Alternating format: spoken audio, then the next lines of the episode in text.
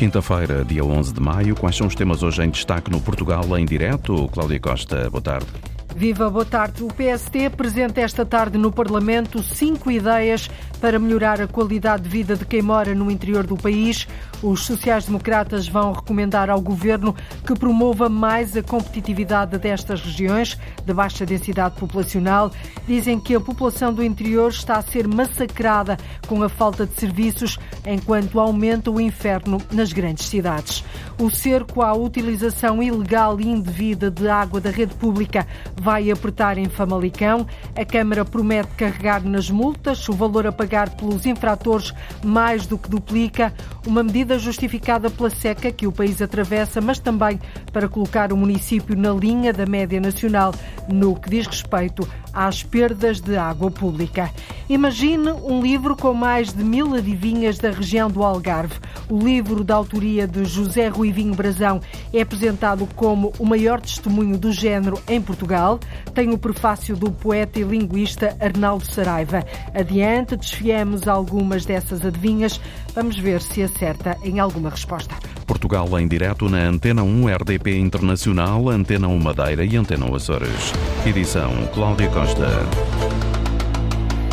Dignificar a vida de quem habita no interior é este o mote. Criar uma rede mais eficaz de acessibilidades, sobretudo nas áreas da emergência médica, apostar numa rede de regadio, são apenas algumas das recomendações que o PST apresenta esta tarde ao Governo. Propostas que vão ser debatidas e votadas no Parlamento e vão a votos, uma vez que os sociais-democratas recorreram ao agendamento putestativo. Para combater o despovoamento, equilibrar o país país e atenuar, por consequência, o que chama a vida infernal nas grandes cidades, o vice-presidente da bancada parlamentar do PST, entrevistado pelo jornalista Nuno Amaral, pede uma mudança radical na forma como o executivo socialista olha para o território. A primeira medida é uma medida de uh, abordagem política, que é de seriedade e de compromisso com a coesão territorial. E, este, e isso implica naturalmente que, de facto, se possam concretizar medidas que possam inverter a situação de derrame demográfico, de êxodo demográfico que nós temos vindo a assistir. Não chega a 20% a população que reside no interior. Recordamos, por exemplo, que Merkel nos anos 60 tinha mais de 26 mil habitantes, hoje tem pouco mais de 6 mil. Montalegre, no alto de Trás-os-Montes, em 60, tinha 32 mil habitantes, hoje não chega aos 10 mil. E este retrato é o retrato do nosso país que temos. E este desequilíbrio que faz com que as pessoas, ao longo das últimas décadas, face à inexistência de políticas eficazes, tenham ido eh, viver para as grandes áreas metropolitanas. E é por isso que a vida nas grandes cidades é completamente impossível e financeiramente insustentável para os municípios e para o país. É inconcebível que a população do Cachopo, da freguesia de Cachopo, no norte do município de Tavira, já mesmo ao pé do Alentejo, qualquer população demora duas horas Duas horas é o que demora entre chamar um, uma ambulância e chegar ao Hospital de Faro, se tiver uma urgência, um AVC ou um infarto de miocárdio. Isso implica que há uma grande probabilidade dessa pessoa, que normalmente é idosa, ficar pelo caminho. Isto é absolutamente uh, Desculpe-me interrompê-lo. Essa é uma, das vossas, é uma das vossas cinco recomendações. Uma adequada Exatamente. cobertura territorial das viaturas de emergência médica. Fala também na duplicação do IP3, da ligação uh, Viseu-Coimbra, em regadio. Uh, Pedia-lhe se nos dava uh, um cheirinho de cada uma dessas propostas, Muito dessas bem. recomendações. Muito bem. Nós temos, digamos que a primeira recomendação tem a ver ao nível das acessibilidades destes territórios. E nós defendemos que se possa concluir o IP3 e que possamos também concluir a antiga Estrada Nacional 255, que liga Borba à Vila Viçosa. Toda a gente se recorda que no dia 19 de novembro de 2018, face ao intempério, houve uma derrocada naquela estrada e que morreram pessoas.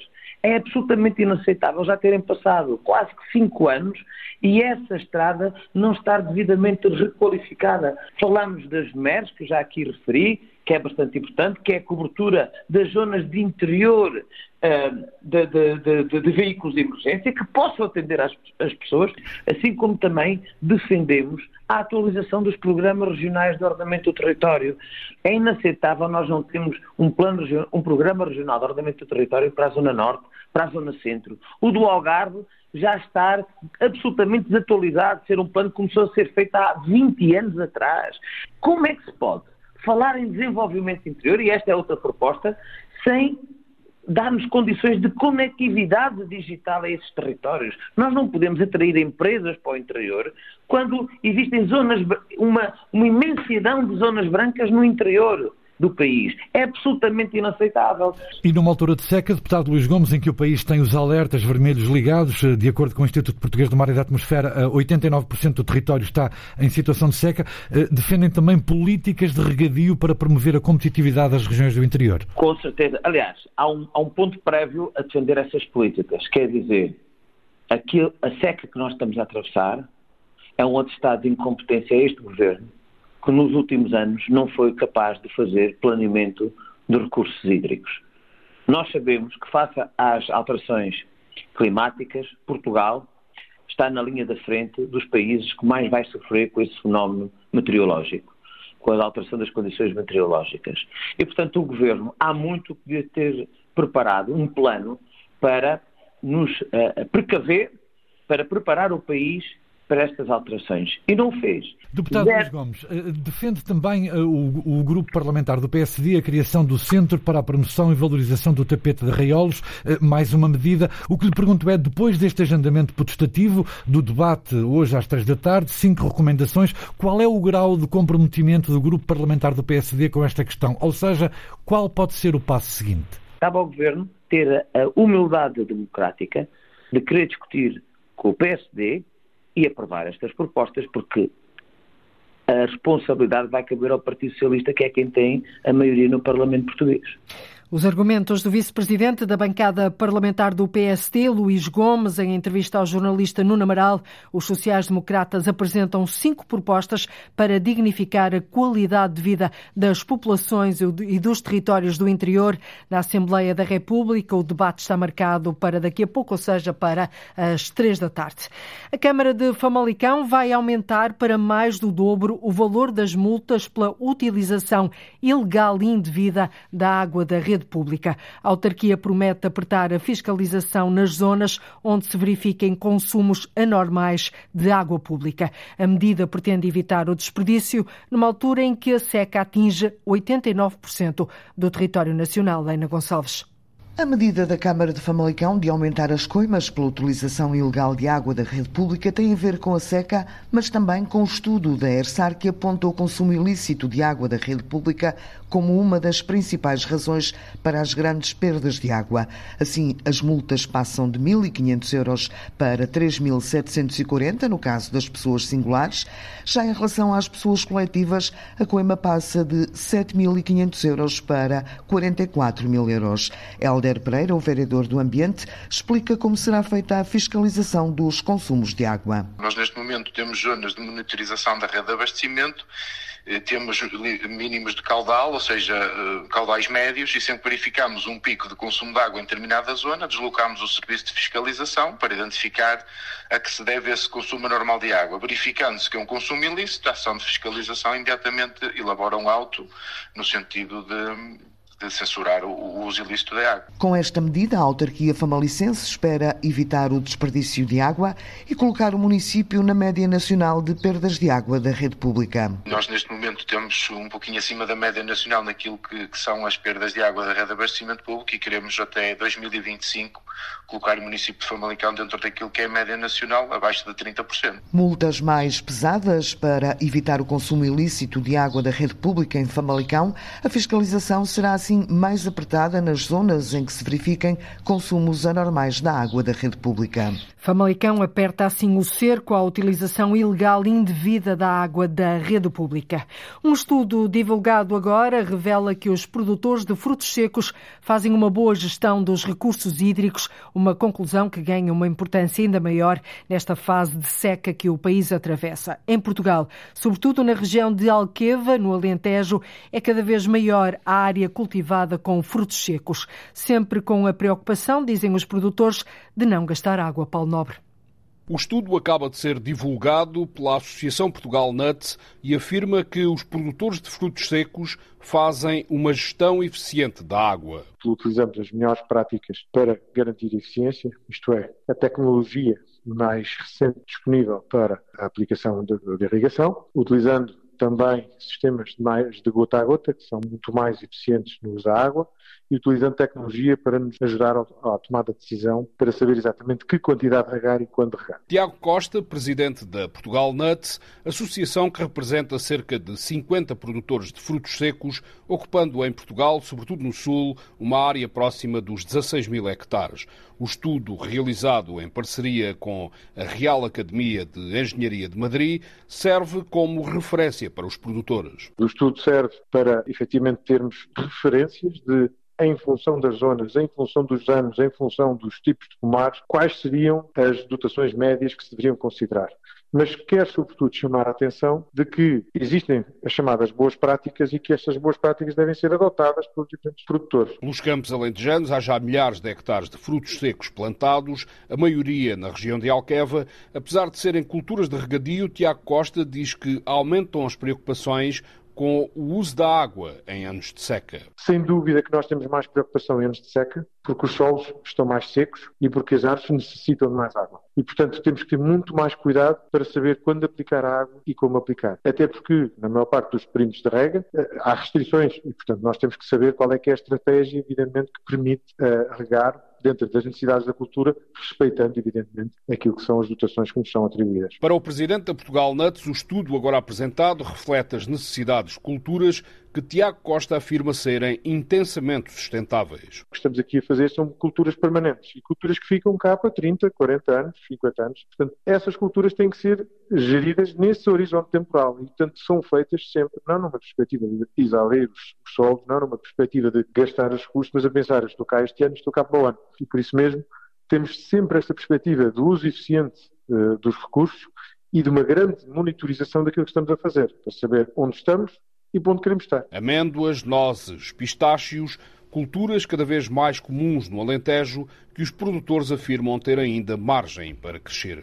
Contenção na utilização da água, os produtores de frutos secos fazem uma boa gestão dos recursos hídricos, é pelo menos isso que revela um estudo divulgado agora. Os comerciantes de Santarém vão continuar a poder montar as esplanadas gratuitamente.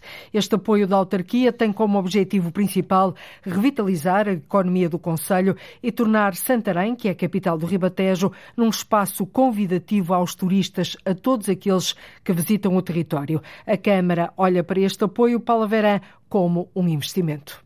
São 75 mil euros que a Câmara de Santarém investe nas esplanadas gratuitas.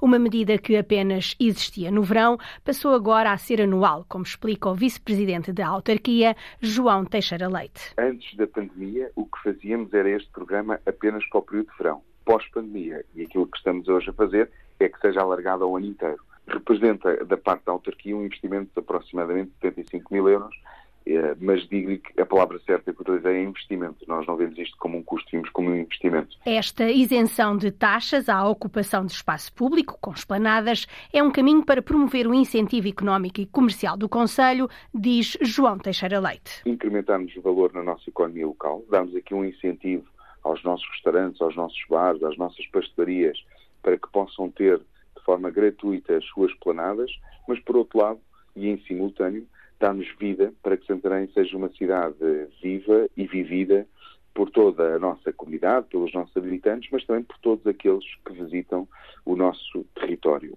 Portanto, tem também aqui uma preocupação de atrair os nossos turistas e que eles se sintam confortáveis, sintam que o nosso espaço público tem, de facto, uma dinâmica que nós desejamos. Por parte dos comerciantes, este incentivo tem sido essencial para os negócios. Tem existido por parte de, dos nossos empresários essa vontade de querer ter as nossas planadas. O facto de nós estarmos a isentar, portanto, é custo zero para os empresários, isto não inibe que eles próprios também tenham que, de uma forma muito rápida, digital, online, preencher um formulário e cumprir um conjunto de, de regras que são muito simples para termos o nosso ordenamento do território cumprido, não é? A cidade de Santarém tem nesta altura algumas obras de grande envergadura que está a limitar algum do comércio, mas o vice-presidente da Câmara acredita que tudo vai melhorar nos próximos meses. Desta Praça Visconde Serra do Pilar, uh, aquilo que desejaríamos é que até ao final do ano, início do próximo, a obra esteja concluída. Existem, felizmente, hoje eh, na cidade de Santarém, várias empreitadas, empreitadas de relevo, Outra delas é também a requalificação do mercado municipal, um edifício emblemático, lindíssimo, que está às portas do centro histórico, que a obra também está concluída no início deste, deste verão, mas também será um local onde vai ter várias planadas e onde vai ter bastante vida. A aposta da autarquia na ajuda aos comerciantes do Conselho de Santarém vai manter as esplanadas gratuitas durante todo o ano. A capital do Ribatejo incentiva assim o comércio local ao não cobrar as taxas das esplanadas. Não é fácil uh, dar-lhe uma adivinha quando estão aqui mil e tantas adivinhas. Só uma então, vá lá. Redondico, redondico. Não tem pé, nem cu, nem bico. Mas o filho que ele tem já tem pé e cu e bico também. Arrisca, Cristina, arrisca. É o ovo e o pinto? É o ovo e o pinto. Ou o ovo e o passarinho. Depois de 4 milhões de euros, grande parte proveniente de fundos comunitários, a Câmara de Aveiro dá por concluída a obra de requalificação da principal avenida da cidade, a Avenida Lourenço Peixinho. O projeto tem como objetivo tornar a cidade mais sustentável, com a redução das vias de circulação automóvel e o aumento do número de árvores. Para além disso, a economia também sai a ganhar, Sara Almeida. Um projeto que começou em 2020, a obra de requalificação da Avenida Lourenço Peixinho, em Aveiro, está concluída. Um investimento superior a 4 milhões de euros. O presidente da autarquia, Ribal Esteves, está satisfeito com o resultado. Foi uma obra eh, de profunda requalificação, são 4,5 milhões de euros de investimento que tivemos nesta operação, numa operação financiada uh, pelos fundos comunitários uh, do Programa Operacional Regional eh, o, Centro 2030 eh, e, obviamente, que é um, temos um nível de satisfação muito alto porque a Câmara já tinha como objetivo há dezenas de anos fazer esta obra, uh, existiram vários projetos de qualificação da avenida que nunca viram a luz do dia e pronto, fizemos esse projeto. Com mais de 4 milhões de euros de investimento, o resultado, diz o autarca, é uma cidade cada vez mais sustentável, desde o aumento do número de árvores à redução das vias de circulação automóvel. Entendemos que precisava de uma profunda reformulação, em primeiro lugar, para dar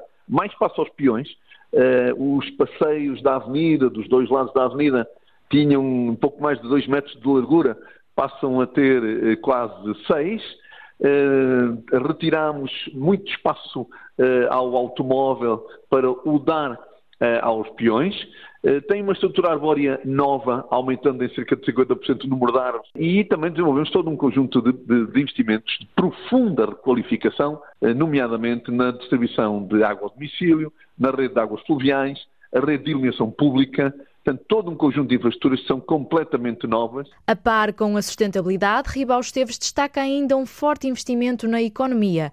Novos estabelecimentos surgiram quando a ideia ainda só estava no papel. Aquilo que está a acontecer na nossa avenida e que começou a acontecer logo que fomos eh, anunciando e executando esta obra foi um disparo eh, muito forte do investimento privado.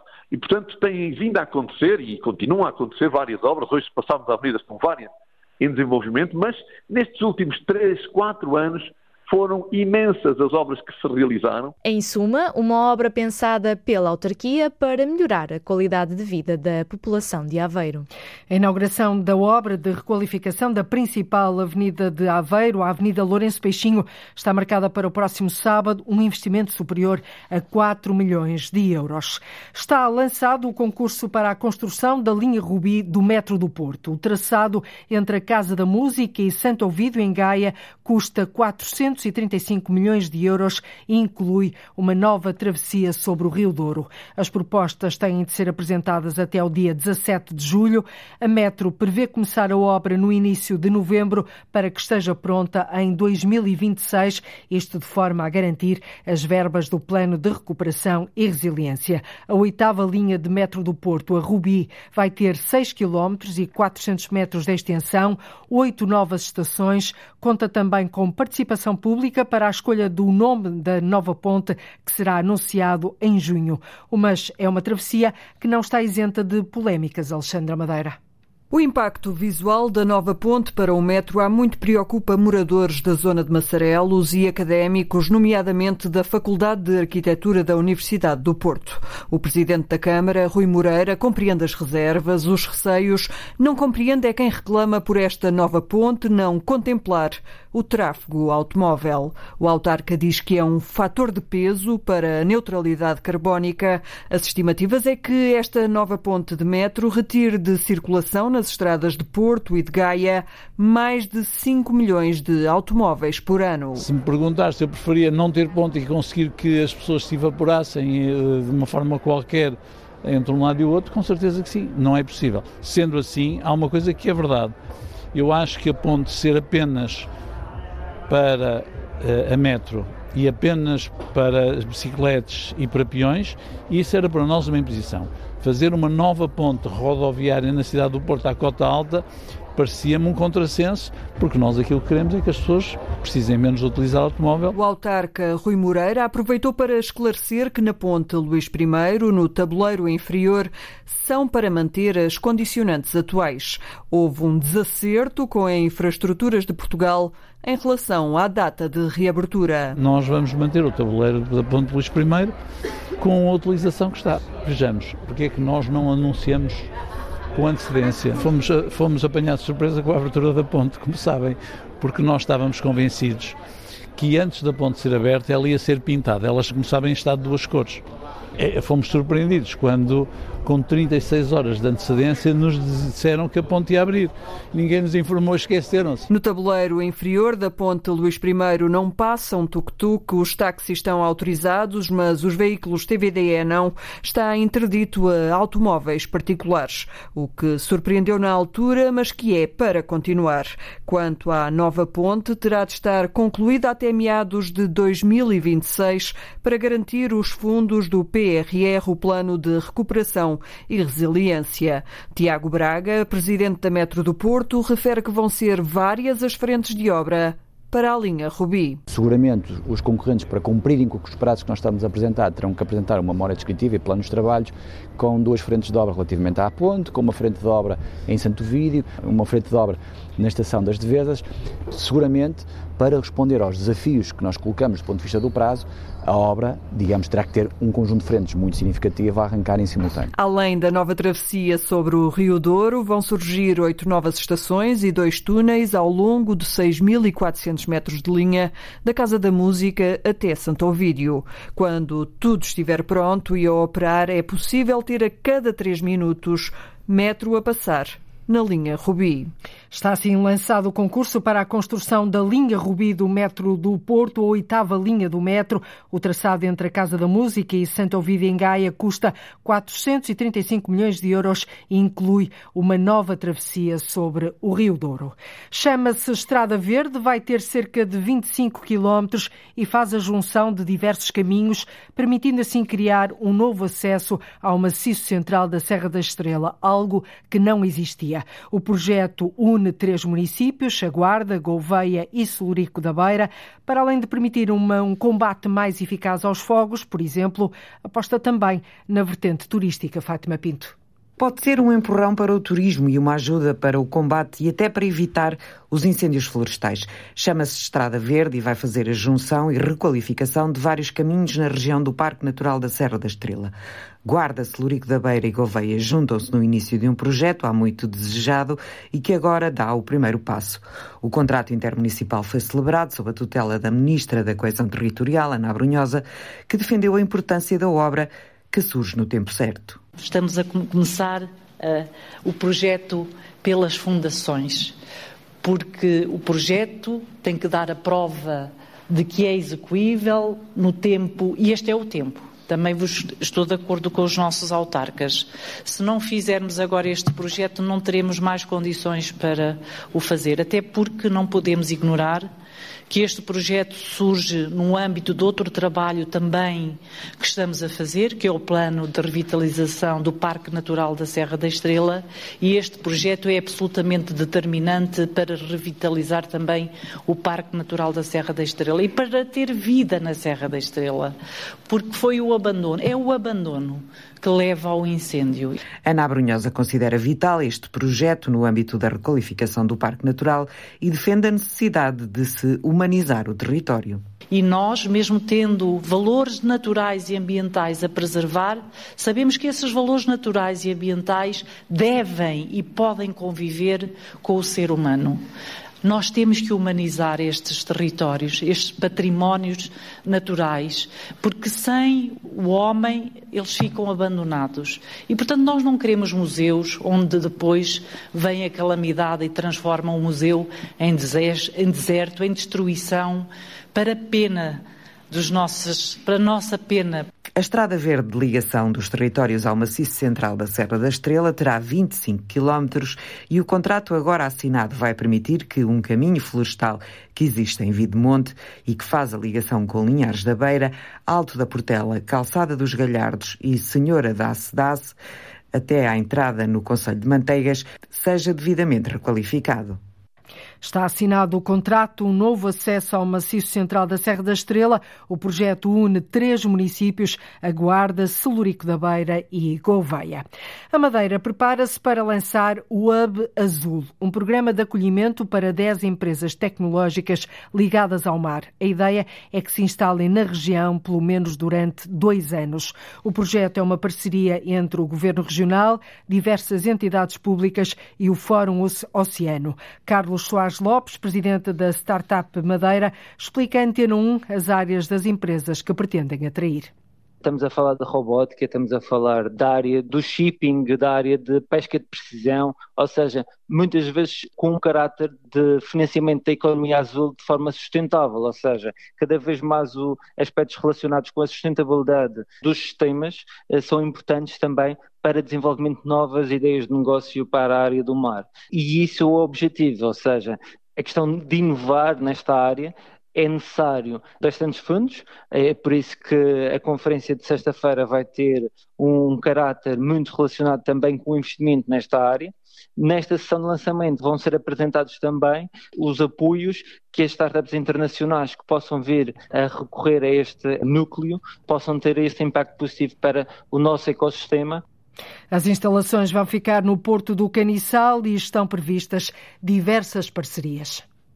Vamos ter vários fatores diferenciadores, como, por exemplo, o acompanhamento, o mentoring, o investimento propriamente dito e o espaço físico vai ser um dos fatores que é de acesso ao mar no Canicel, que é nas instalações da APRAM, mas é um conjunto de iniciativas e parcerias. Vamos, por exemplo, desenvolver também um memorando de entendimento com a Ardit, que está a desenvolver uma excelente, um caminho na área do, da, da observação do mar e esses dados podem ser úteis para desenvolver novas startups na área do mar, ou seja, é necessário também estas pontes entre a ciência, a tecnologia, a inovação e as empresas que nos acompanham, o Hub Azul é um novo nicho de empresas tecnológicas ligadas à economia sustentável relacionada com o mar. As inscrições para a conferência de amanhã de lançamento do projeto ainda estão abertas. Podem ser feitas no sítio da Startup Madeira na internet.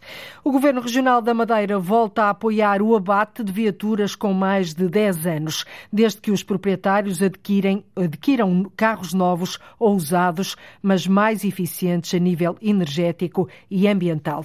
Os valores do apoio por viatura, bem como o montante global destinado ao programa, só vão ser definidos na reunião de hoje do Conselho de Governo, mas o regulamento do programa já foi publicado ontem no Jornal Oficial da Região Autónoma da Madeira. Isabel Rodrigues, diretora regional de Economia e Transportes Terrestres, define os objetivos do programa viaturas que já tenham pelo menos mais de 10 anos de vida poderem ser abatidas e aqui poder haver toda uma renovação da frota automóvel existente na região autónoma da Madeira, por forma a que tenhamos aí veículos mais eficientes e que desta forma também possamos estar aqui a contribuir para a descarbonização, para a redução de, das emissões dos gases de efeito estufa. É o grande objetivo de, da criação deste apoio.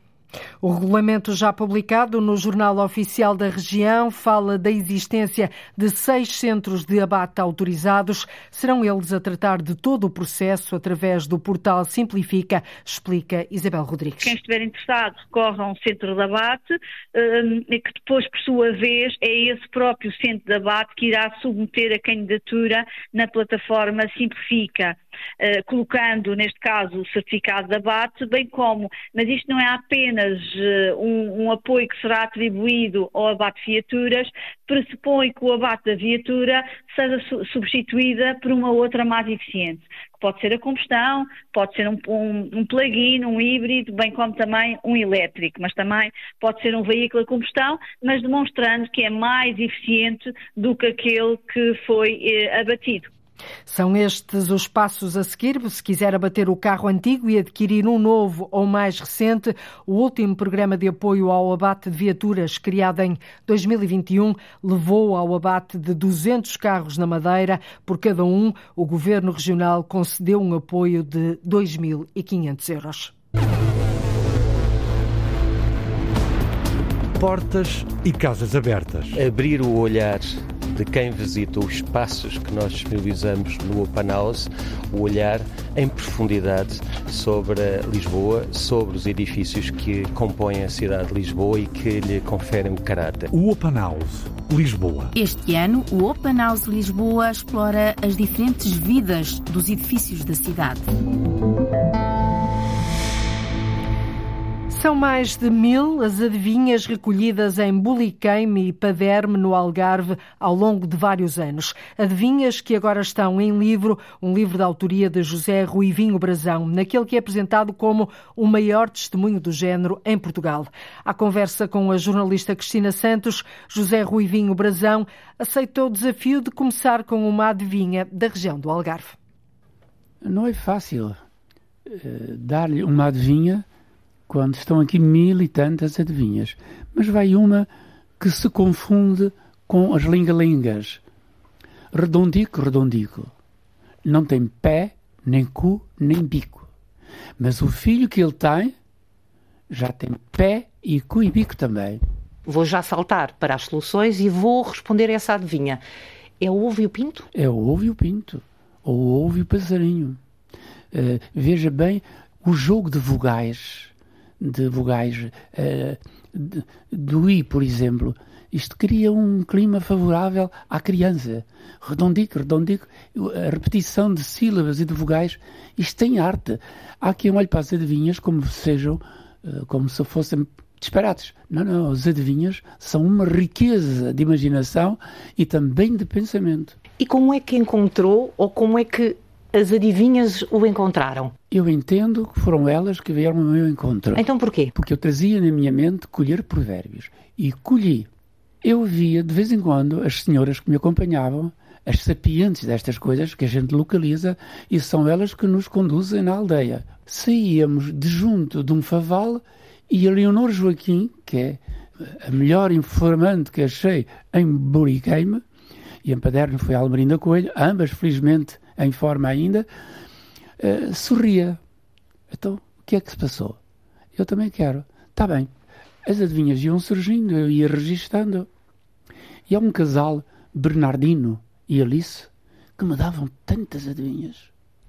E à medida que recolhíamos, íamos colocá-las nas escolas, em jogos pedagógicos. Na adivinha há sempre imaginário, criativo, e há pensamento. Qual é a importância então desta recolha? É um aviso a escola urgentemente, tem que colher no seu terreno aquilo que os idosos têm para transmitir aos seus netos. Porque é uma memória importante, é uma memória cultural. Na tradição oral, aqui neste caso das adivinhas, nós vamos ao encontro da identidade pura da nossa comunidade. Aqui se encontra a riqueza estética. Eh, as figuras de estilo estão todas aqui, aquelas que nós conhecemos. Eh, encontramos aqui o etnográfico temático, o etnográfico linguístico. Repare, há aqui uma adivinha, não gostaria de dizer essa, mas já agora já cá está. Tenho, tenho, tenho, tenho, entre as pernas um engenho. Daqui como, daqui bebo, daqui pago a quem devo, ponho dinheiro a juros e pago dívidas atrasadas. Estou aqui a ouvir Leonor Joaquim de Buriqueima dizer esta adivinha. Esta mulher construía as adivinhas com o rigor das adivinhas tradicionais. A medida é de sete sílabas e também de cinco, de vez em quando. Eu há bocadinho não lhe disse qual era a solução do tenho, tenho, tenho, tenho. É a forma do sapateiro. Também me apercebi há um tema ou uma adivinha que se conta de várias formas. Eu pego aqui, por exemplo, agora em tu és mais e eu sou menos. Eu sou menos e tu és mais. Mas se eu der uma voltinha, ficamos os dois iguais. Isto tem que ver com os algarismos. Quais são estes dois? Assim, de repente, lembro-me do 6 e do 9. Está correto, é exatamente. Fazem adivinhas, os populares, dos números, das letras, de todas as coisas. Eu vou ler mais uma adivinha que é preto por fora, amarelo por dentro. Não, de outra maneira, está aqui muita variante, a melhor é esta. Preto por fora e amarelo por dentro. Bufinhas à roda e um castinho lá dentro. O que será? Está aqui o etnográfico. Então, preto por fora, pode amarelo ser, por pode dentro. Pode ser um tacho? O tacho de drama. Tradicional, onde se faziam as papas de xerém. A pessoa toda está nas adivinhas. Não há complexos. E é esta naturalidade, esta espontaneidade de abrir de alma que constitui a grande riqueza da nossa, da nossa comunidade e que o tempo corre o risco de alterar. O povo faz adivinhas de tudo, das vogais, das consoantes. Portanto, isto é mesmo um jogo que tem uma função nobre na escola, nos mais novos e nos menos novos. Qual é o significado deste, deste galo com um serrote uh, em, vez, em vez de uma crista e depois aqui atrás uma panela a fumegar na, na contracapa? Da panela a fumegado é a panela, das, é a panela, o tacho das papas, com um cacetinho lá dentro, não é? Aqui, este galo tem um serrote em cima. Não sou capaz de reproduzir as adivinhas, a adivinha no seu rigor, mas a adivinha é deste teor.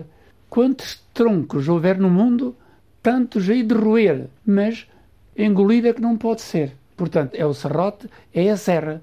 Cristina, eu vi as pessoas, escutei com a mesma ternura, adivinha por adivinha, reconhecendo que rima é que há, reconhecendo que medida é que há, que metro, reconhecendo que temática é que lá está.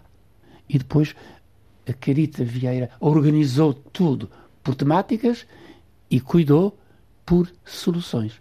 Enquanto nós hoje vamos. As pessoas pensam que as adivinhas são apenas assim umas graçolas. Não! São riqueza. Mas eu passei para as escolas, Lolé e Albufeira, porque me apoiam nesta iniciativa.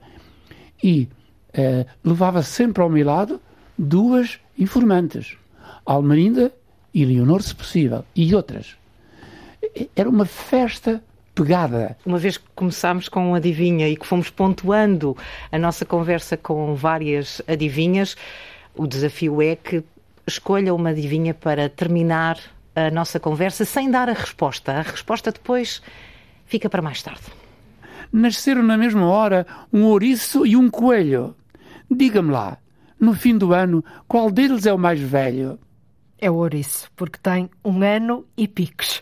O livro Adivinhas Portuguesas, recolhidas no Algarve, tem o prefácio do poeta, ensaísta e linguista Arnaldo Saraiva. É apresentado hoje às seis e meia da tarde na Biblioteca Municipal de Lolé e amanhã às cinco da tarde na Biblioteca Municipal de Albufeira.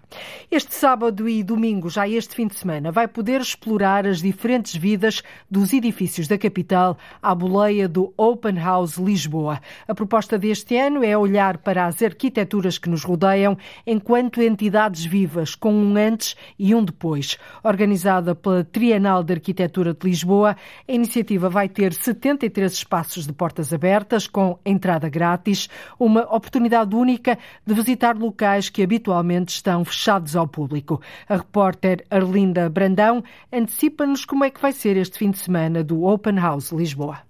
Este ano, o Open House Lisboa explora as diferentes vidas dos edifícios da cidade. Proporcionar exemplos de edifícios que são muito claramente testemunhos dessa arquitetura rica de camadas diversas. José Mateus, presidente da Trienal de Arquitetura de Lisboa, que organiza esta iniciativa que abre vários espaços e edifícios a visitas. Abrir o olhar de quem visita os espaços que nós disponibilizamos no Open House, o olhar em profundidade sobre Lisboa, sobre os edifícios que compõem a cidade de Lisboa e que lhe conferem o caráter. Sabemos que os edifícios contêm em si, muitas vezes, uma série de camadas. Muitas vezes são camadas, na realidade, históricas, portanto, edifícios construídos sobre edifícios que, por sua vez, foram construídos sobre outros edifícios. E que, no fim, a qualidade, a densidade, o mistério, que esses edifícios nos apresentam tem a ver com eh, essa deposição de sucessivas camadas. E um exemplo dessa arquitetura de camadas é o local onde estamos, o Palácio dos Duques de Lafões, conhecido por Palácio do Grilo. O Palácio dos Duques de Lafões foi construído após a destruição do terremoto de 1755 sobre um anterior palácio que aqui existia. E agora, com a recuperação pelo atual proprietário, o arquiteto Julien eh, Labrousse. Julien Labrousse recuperou este palácio, não apagando a sua história. Um palácio de, de Lisboa que estava fechado há 300 anos, que nós reabrimos ao público. É um edifício aberto ao público, onde há um restaurante e um espaço performativo que misturam arquitetura, gastronomia e teatro. Também pode ser visto durante o Open House Lisboa, que pretende de mostrar os vários tipos de arquitetura. A arquitetura que mostramos tentamos que seja, digamos, um olhar muito abrangente, eh, que vai desde a arquitetura mais histórica, consolidada, e neste caso nos encontramos palaciana, até a arquitetura mais recente, contemporânea e, portanto, seguindo códigos que são os atuais. O Open House Lisboa regressa com 73 espaços abertos ao público. A sua seleção partiu de uma proposta temática do Atelier Embaixada, Paulo Guinhas é do Atelier e é um dos comissários da iniciativa. Aquilo que nós propomos é que seja possível visitar edifícios nos quatro momentos do seu ciclo de vida. Antes de existirem, no vazio, quando estão a ser edificados, portanto, a própria construção, a obra, o edifício enquanto edifício, eh, em uso pleno, e depois a ruína. Este ano a iniciativa tem como tema Matérias do Tempo. A ideia da passagem do tempo a ideia de que os edifícios, tal como as pessoas, têm um ciclo de vida. Eles têm um antes e um depois, e o esforço que é necessário para a sua produção e para a sua manutenção deve fazer-nos refletir. Temos que desejar os edifícios que precisamos com 4 ou 5 anos de antecedência. Neste momento, por exemplo, na questão da habitação, isso é visível. Se não anteciparmos, não conseguimos ter a cidade que, que merecemos e que precisamos de ter. E perante esta ideia do vazio à ruína, existem vários locais a visitar. Nesta categoria do, do vazio, aquilo que vai acontecer no Val de Alcântara e vai beneficiar de uma nova estação, uma estação intermodal. Essa estação, ao contrário de outras estações de metro, vai ter uma componente de edifício, uma componente visível.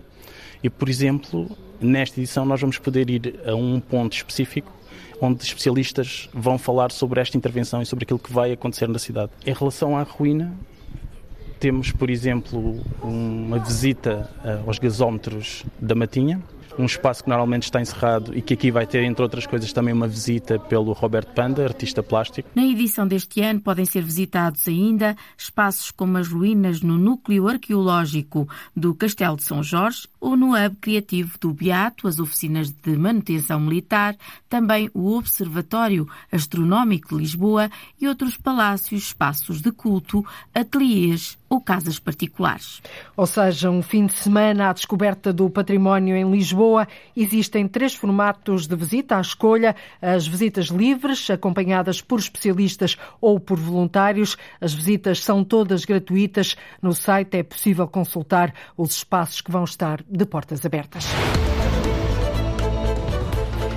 E é tudo por hoje. Voltamos amanhã a ligar o norte e o sul, o litoral e o interior, o continente e as ilhas. Já sabe que o território é o nosso palco e a nossa marca. Até amanhã. Fique bem. Então, muito boa tarde e até amanhã. Termina aqui o Portugal em direto, edição da jornalista Cláudia Costa. Liga à informação. Ligue à Antena 1.